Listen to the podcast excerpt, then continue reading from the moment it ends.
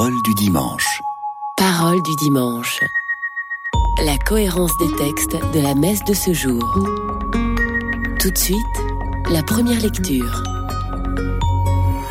Une émission proposée par Marie-Noël Tabu. Lecture du livre des Actes des Apôtres. Quand arriva le jour de la Pentecôte, au terme des 50 jours après Pâques, ils se trouvaient réunis tous ensemble. Soudain, un bruit survint du ciel comme un violent coup de vent. La maison où ils étaient assis en fut remplie tout entière. Alors leur apparurent des langues qu'on aurait dites de feu, qui se partageaient, et il s'en posa une sur chacun d'eux. Tous furent remplis d'Esprit Saint. Ils se mirent à parler en d'autres langues, et chacun s'exprimait selon le don de l'Esprit. Or, il y avait, résidant à Jérusalem, des Juifs religieux, venant de toutes les nations sous le ciel. Lorsque ceux-ci entendirent la voix qui retentissait, ils se rassemblèrent en foule. Ils étaient en pleine confusion, parce que chacun d'eux entendait dans son propre dialecte ceux qui parlaient. Dans la stupéfaction et l'émerveillement, ils disaient Mais ces gens qui parlent, ne sont-ils pas tous galiléens? Comment se fait-il que chacun de nous les entende dans son propre dialecte, sa langue maternelle?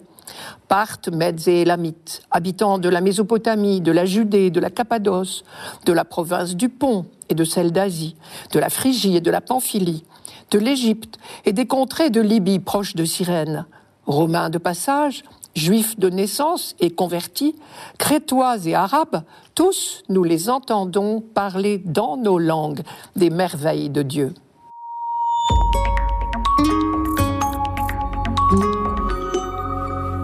Première chose à retenir de ce texte, Jérusalem est la ville du don de l'Esprit.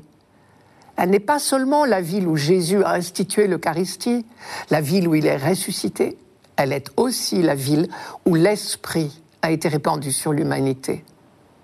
Ce jour-là, la ville de Jérusalem grouillait de monde venu de partout, des milliers de juifs pieux venus parfois de très loin, parce qu'à l'époque du Christ, la Pentecôte juive était une fête très importante. C'était la fête du don de la loi, l'une des trois fêtes de l'année pour lesquelles on se rendait à Jérusalem en pèlerinage.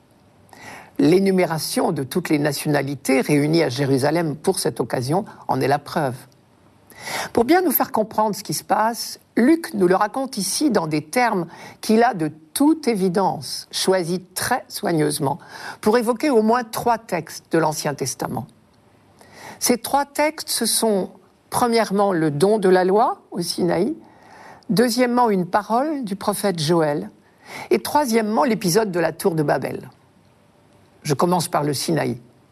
Les langues de feu de la Pentecôte, le bruit pareil à celui d'un violent coup de vent, suggèrent que nous sommes ici dans la ligne de ce qui s'était passé au Sinaï, quand Dieu avait donné les tables de la loi à Moïse.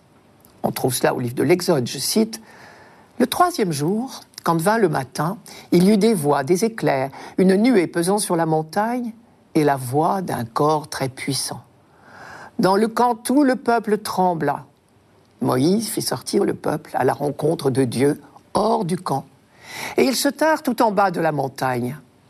La montagne du Sinaï n'était que fumée, parce que le Seigneur y était descendu dans le feu. Sa fumée monta comme le feu d'une fournaise, et toute la montagne trembla violemment. Moïse parlait, et Dieu lui répondait par la voix du tonnerre. C'est au chapitre 19 de l'Exode. En s'inscrivant dans la ligne de cet événement du Sinaï, Saint Luc veut nous faire comprendre que cette Pentecôte, cette année-là, est beaucoup plus qu'un pèlerinage traditionnel. C'est un nouveau Sinaï comme Dieu avait donné sa loi à son peuple pour lui enseigner à vivre dans l'alliance, désormais Dieu donne son propre esprit à son peuple. Désormais la loi de Dieu, qui est le seul moyen de vivre vraiment libre et heureux, il ne faut pas l'oublier, désormais cette loi de Dieu est écrite non plus sur des tables de pierre, mais sur des tables de chair, sur le cœur de l'homme, pour reprendre une image d'Ézéchiel. Et deuxièmement, Luc a très certainement voulu évoquer une parole du prophète Joël. Je vous la donne. Je répandrai mon esprit sur toute chair, dit Dieu. Et toute chair, c'est-à-dire tout être humain. Aux yeux de Luc, ces juifs fervents issus de toutes les nations qui sont sous le ciel, comme il les appelle, symbolisent l'humanité entière, pour laquelle s'accomplit enfin la prophétie de Joël. Cela veut dire que le fameux jour de Dieu tant attendu est arrivé. Troisièmement, l'épisode de Babel. Vous vous souvenez de l'histoire de Babel? En la simplifiant beaucoup, on peut le raconter comme une pièce en deux actes. Acte 1, tous les hommes parlaient la même langue, ils avaient le même langage et les mêmes mots. Ils décident d'entreprendre une grande œuvre qui mobilisera toutes leurs énergies, la construction d'une tour immense. Acte 2, Dieu intervient pour mettre le haut là. Il les disperse à la surface de la terre et il brouille leur langue. Et désormais, les hommes ne se comprendront plus. Nous nous demandons souvent ce qu'il faut en conclure. Si on veut bien ne pas faire de procès d'intention à Dieu, impossible d'imaginer qu'il ait agi pour autre chose que pour notre bonheur. Donc, si Dieu intervient, c'est pour épargner à l'humanité une fausse piste. La piste de la pensée unique, du projet unique.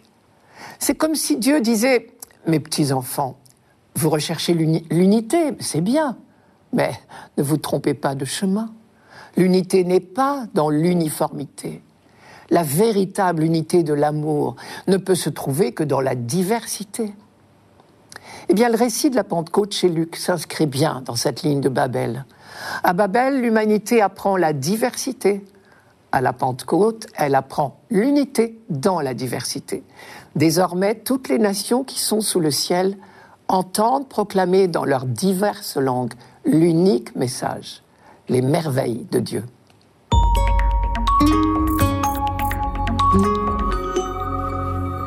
Radio Notre-Dame. Parole du dimanche. Parole du dimanche. La cohérence des textes de la messe de ce jour. Tout de suite, le psaume.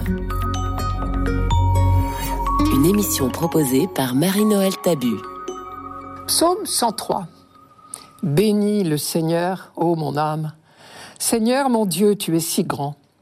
Quelle profusion dans tes œuvres, Seigneur. La terre s'emplit de tes biens. Tu reprends leur souffle, ils expirent et retournent à leur poussière.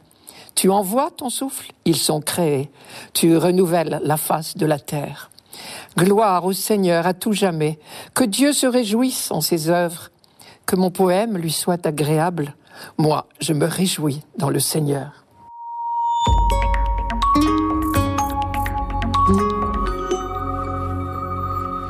Il faudrait pouvoir lire ce psaume en entier. 36 versets de louanges pures, d'émerveillement devant les œuvres de Dieu.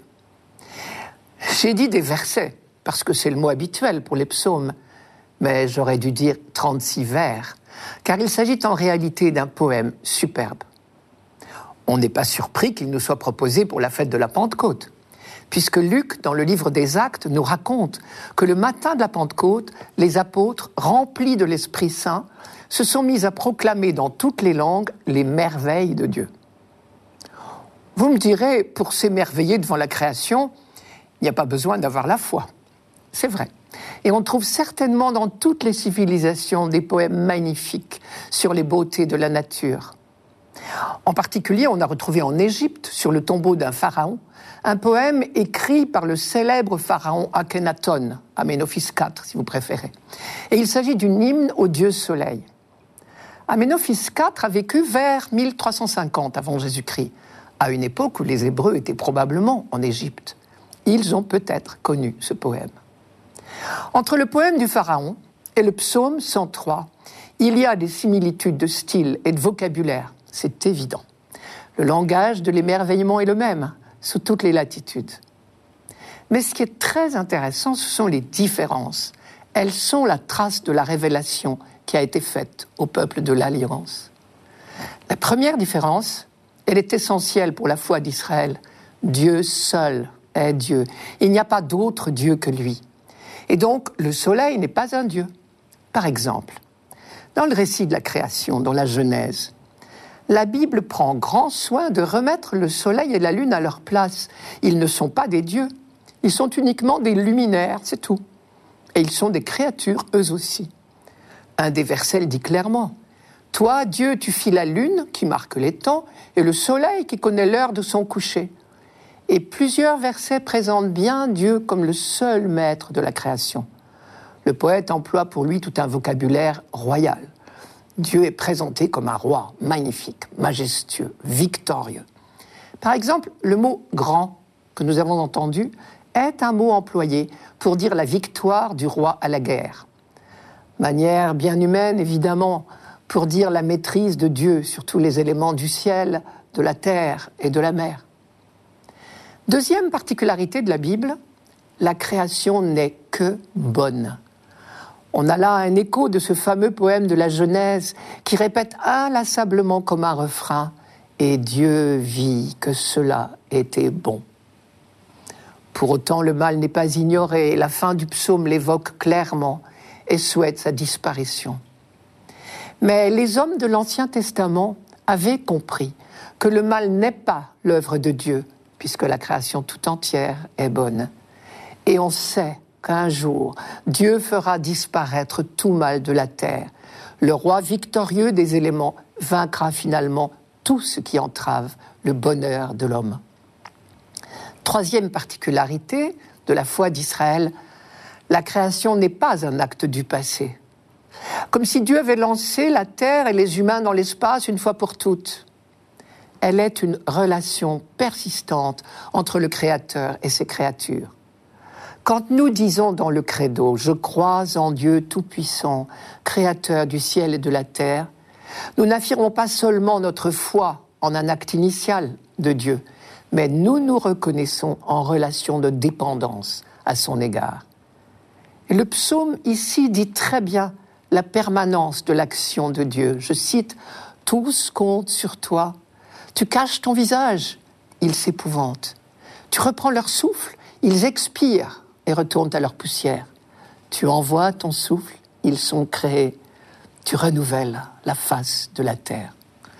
Autre particularité encore de la foi d'Israël, autre marque de la révélation faite à ce peuple, au sommet de la création, il y a l'homme, créé pour être le roi de la création, et il est rempli du souffle même de Dieu.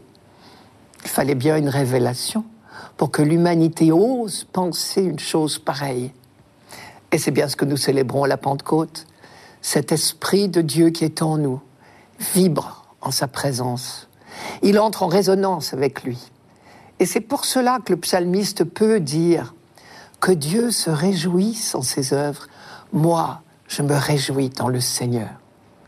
Enfin, et c'est très important, on sait bien qu'en Israël, toute réflexion sur la création s'inscrit dans la perspective de l'alliance. Israël a d'abord expérimenté l'œuvre de libération de Dieu et seulement ensuite a médité la création à la lumière de cette expérience. Et dans ce psaume précis, on en a des traces.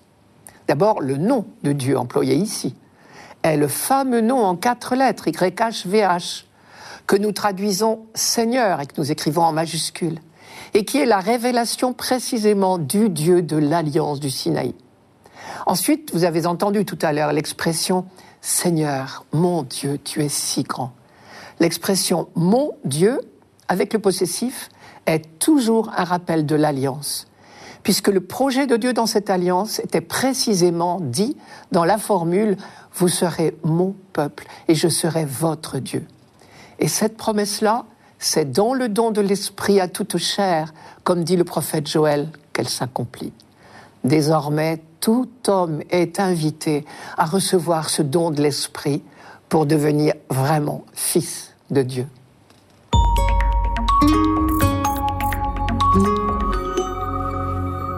Radio Notre-Dame. Parole du dimanche. Parole du dimanche la cohérence des textes de la messe de ce jour. Tout de suite, la deuxième lecture. Une émission proposée par Marie-Noël Tabu. Lecture de la lettre de l'apôtre Paul aux Romains. Frères, ceux qui sont sous l'emprise de la chair ne peuvent pas plaire à Dieu. Or vous, vous n'êtes pas sous l'emprise de la chair, mais sous celle de l'Esprit, puisque l'Esprit de Dieu habite en vous. Celui qui n'a pas l'Esprit du Christ ne lui appartient pas. Mais si le Christ est en vous, le corps, il est vrai, reste marqué par la mort à cause du péché, mais l'esprit vous fait vivre, puisque vous êtes devenus des justes. Et si l'esprit de celui qui a ressuscité Jésus d'entre les morts habite en vous, celui qui a ressuscité Jésus, le Christ, d'entre les morts, donnera aussi la vie à vos corps mortels par son esprit qui habite en vous. Ainsi donc, frères, nous avons une dette, mais elle n'est pas envers la chair, pour devoir vivre selon la chair. Car si vous vivez selon la chair, vous allez mourir. Mais si par l'esprit vous tuez les agissements de l'homme pécheur, vous vivrez. En effet, tous ceux qui se laissent conduire par l'Esprit de Dieu, ceux-là sont fils de Dieu. Vous n'avez pas reçu un esprit qui fait de vous des esclaves et vous ramène à la peur mais vous avez reçu un esprit qui fait de vous des fils. Et c'est en lui que nous crions Abba, c'est-à-dire Père. C'est donc l'Esprit Saint lui-même qui atteste à notre esprit que nous sommes enfants de Dieu. Puisque nous sommes ses enfants, nous sommes aussi ses héritiers, héritiers de Dieu, héritiers avec le Christ, si du moins nous souffrons avec lui pour être avec lui dans la gloire.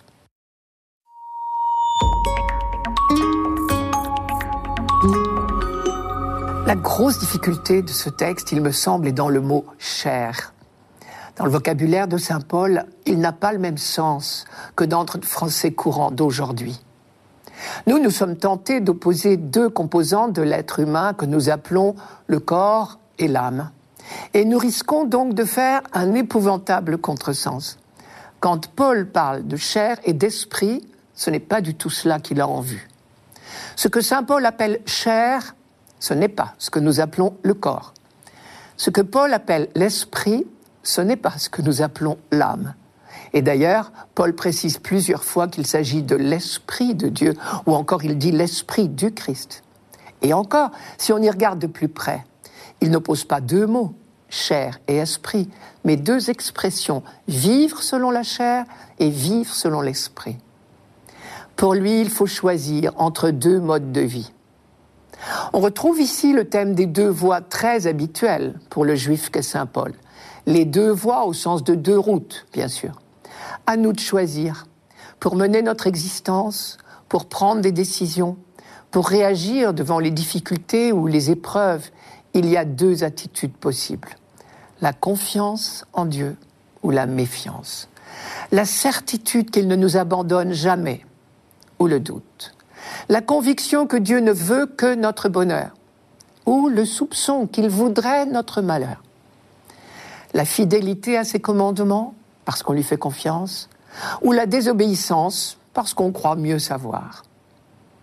À l'opposé de cette attitude de soupçon, de révolte contre Dieu, l'attitude du Christ, bien sûr, est de confiance et donc de soumission, puisqu'il sait que la volonté de Dieu n'est que bonne. Il s'y plie volontiers même et y compris devant la souffrance et la mort.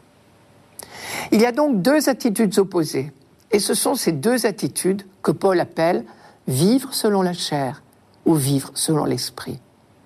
Et Paul développe cette opposition en nous proposant deux synonymes. Vivre selon la chair, c'est se conduire vis-à-vis de Dieu en esclave. L'esclave n'a pas confiance en son maître. Il se soumet par obligation et par peur des représailles. L'autre attitude, vivre selon l'esprit. Paul l'a traduit par se conduire en fils. Et il entend par là une relation de confiance et de tendresse. Enfin, il dit deux choses. Premièrement, seule l'attitude dictée par l'Esprit de Dieu, l'attitude de confiance et d'amour, à l'exemple du Christ, cette attitude-là est porteuse de vie, tandis que la méfiance et le soupçon mène à la mort. Si vous vivez sous l'emprise de la chair, sous-entendu l'attitude de méfiance et de désobéissance envers Dieu, vous devez mourir. Mais si par l'esprit vous tuez les désordres de l'homme pécheur, vous vivrez. Je traduis ce qui en chacun de vous est attitude d'esclave est destructeur. Ce qui en chacun de vous est attitude filiale, confiante, est chemin de paix et de bonheur. Deuxièmement, nous dit Paul, d'ores et déjà l'Esprit de Dieu est en vous. Vous êtes des fils, vous appelez Dieu Abba, Père. L'esprit que vous avez reçu ne fait pas de vous des esclaves, dit Paul, des gens qui ont encore peur. C'est un esprit qui fait de vous des fils. Poussés par cet esprit, nous crions vers le Père en l'appelant Abba. Il reste la dernière phrase du texte. Puisque nous sommes les enfants de Dieu, nous sommes aussi ses héritiers. Héritiers de Dieu, héritiers avec le Christ, à condition de souffrir avec lui pour être avec lui dans sa gloire. Il n'est pas question d'imaginer un Dieu qui met des conditions à l'héritage. Si nous écoutons l'Esprit de Dieu, qui nous fait voir en Dieu un Père plein d'amour, alors nous comprenons que nous sommes invités à demeurer dans la confiance, surtout quand nous abordons la souffrance. Comme pour le Christ, les souffrances sont inévitables pour ceux qui s'engagent à sa suite sur le chemin du témoignage. Mais vécues avec lui et comme lui dans la confiance, elles sont chemin de résurrection. En fait, à condition de souffrir avec lui veut dire à condition d'être avec lui, de rester greffé sur lui à tout moment, y compris dans la souffrance inévitable.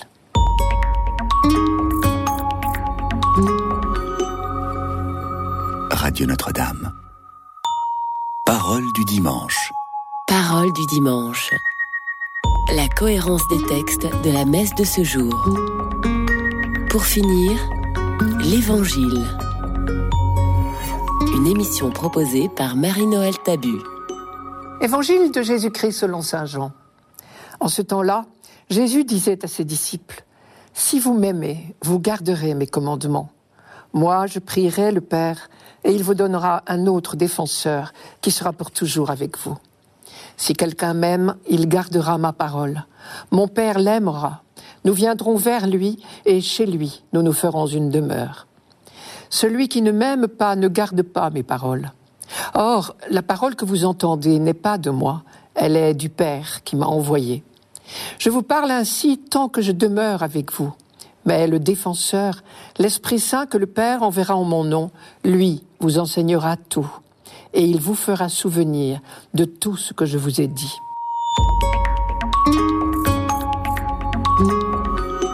Connaissons bien cet évangile, mais il prend bien sûr aujourd'hui un nouvel éclairage par les autres textes qui nous sont proposés pour cette fête de la Pentecôte. Par exemple, il est intéressant que pour la fête du don de l'Esprit, l'évangile qui nous est proposé ne nous parle que d'amour. Souvent, nous sommes tentés de penser à l'Esprit Saint en termes d'inspiration, d'idées, de discernement, d'intelligence en quelque sorte. Jésus nous dit ici L'Esprit de Dieu, c'est tout autre chose. C'est l'amour personnifié. Pas étonnant, me direz-vous, puisque comme dit Saint Jean, Dieu est amour. Cela veut dire que le matin de la Pentecôte à Jérusalem, quand les disciples ont été remplis de l'Esprit Saint, c'est l'amour même qui est en Dieu qui les a envahis. Et de même, nous aussi, baptisés, confirmés, notre capacité d'amour est habitée par l'amour même de Dieu. Tu envoies ton souffle, ils sont créés, dit le psaume 103 de cette fête du don de l'Esprit. Effectivement, créés à l'image de Dieu, appelés à lui ressembler toujours plus, nous sommes constamment en train d'être modelés par lui à son image. Regardez le potier en train de façonner son vase celui-ci s'affine de plus en plus dans les mains de l'artisan. Nous sommes cette poterie dans les mains de Dieu. Notre ressemblance avec lui s'affine de plus en plus au fur et à mesure que nous laissons l'esprit d'amour nous transformer. Dans le passage de la lettre aux Romains que nous lisons pour cette même fête de Pentecôte, il est plutôt question de notre relation à Dieu. On pourrait le résumer par la phrase Nous ne sommes plus des esclaves, nous sommes des fils de Dieu. Dans cet évangile, Jésus fait le lien entre notre relation à Dieu et notre relation à nos frères. Si vous m'aimez, vous resterez fidèles à mes commandements. Et son commandement, nous savons bien ce qu'il est. Mon commandement, le voici. Aimez-vous les uns les autres comme je vous ai aimé. Et l'on peut penser que cette expression fait référence au lavement des pieds, c'est-à-dire une attitude résolue de service. Si bien qu'on peut traduire Si vous m'aimez, vous resterez fidèle à mes commandements, pas Si vous m'aimez, vous vous mettrez au service les uns des autres. L'amour de Dieu et l'amour des frères sont inséparables, tellement inséparables que c'est à la qualité de notre mise au service de nos frères que l'on peut juger de la qualité de notre amour de Dieu. Et du coup, on peut retourner la phrase Si vous m'aimez, vous resterez fidèle à mes commandements. Elle veut dire Si vous ne vous mettez pas au service de vos frères, ne prétendez pas que vous m'aimez. Un peu plus loin, Jésus reprend une expression tout à fait semblable, mais il développe encore. Je cite Si quelqu'un m'aime, il restera fidèle à ma parole. Mon Père l'aimera. Nous viendrons chez lui. Nous irons demeurer auprès de lui. Cela ne veut évidemment pas dire que notre Père du ciel pourrait ne pas nous aimer si nous ne nous mettons pas au service de nos frères. En Dieu, il n'y a pas de marchandage, pas de conditions. Au contraire, la caractéristique de la miséricorde, c'est de se pencher encore plus près des miséreux.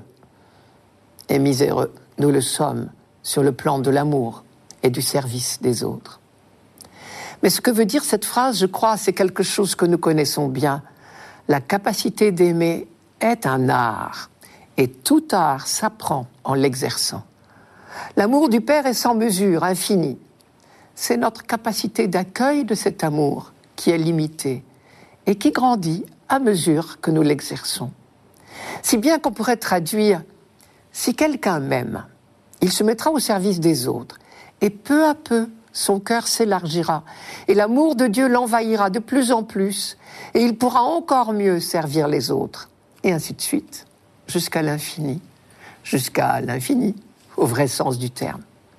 Pour terminer, je reviens sur le mot défenseur. Il est vrai que nous avons besoin d'un défenseur. Mais pas devant Dieu, bien sûr. Saint Paul nous l'a bien dit dans la lettre aux Romains qui est la, seconde lecture de cette fête. L'esprit que vous avez reçu ne fait pas de vous des esclaves, des gens qui ont encore peur. C'est un esprit qui fait de vous des fils. Nous n'avons donc plus peur de Dieu. Nous n'avons pas besoin de défenseurs devant lui. Mais alors devant qui? Jésus dit bien, je prierai le Père et il vous donnera un autre défenseur qui sera pour toujours avec vous. Nous avons besoin d'un défenseur, oui, d'un avocat, pour nous défendre devant nous-mêmes, devant nos réticences à nous mettre au service des autres, devant nos timidités du genre qu'est-ce que si peu de pain et de poisson pour tant de monde? Nous avons bien besoin de ce défenseur qui constamment plaidera en nous la cause des autres. Et ce faisant, c'est nous en réalité qu'il défendra, car notre vrai bonheur, c'est de nous laisser modeler chaque jour par le potier à son image.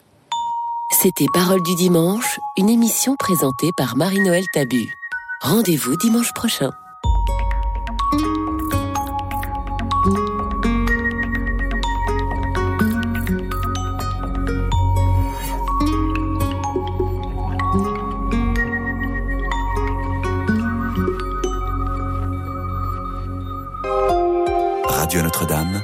La vie prend un sens.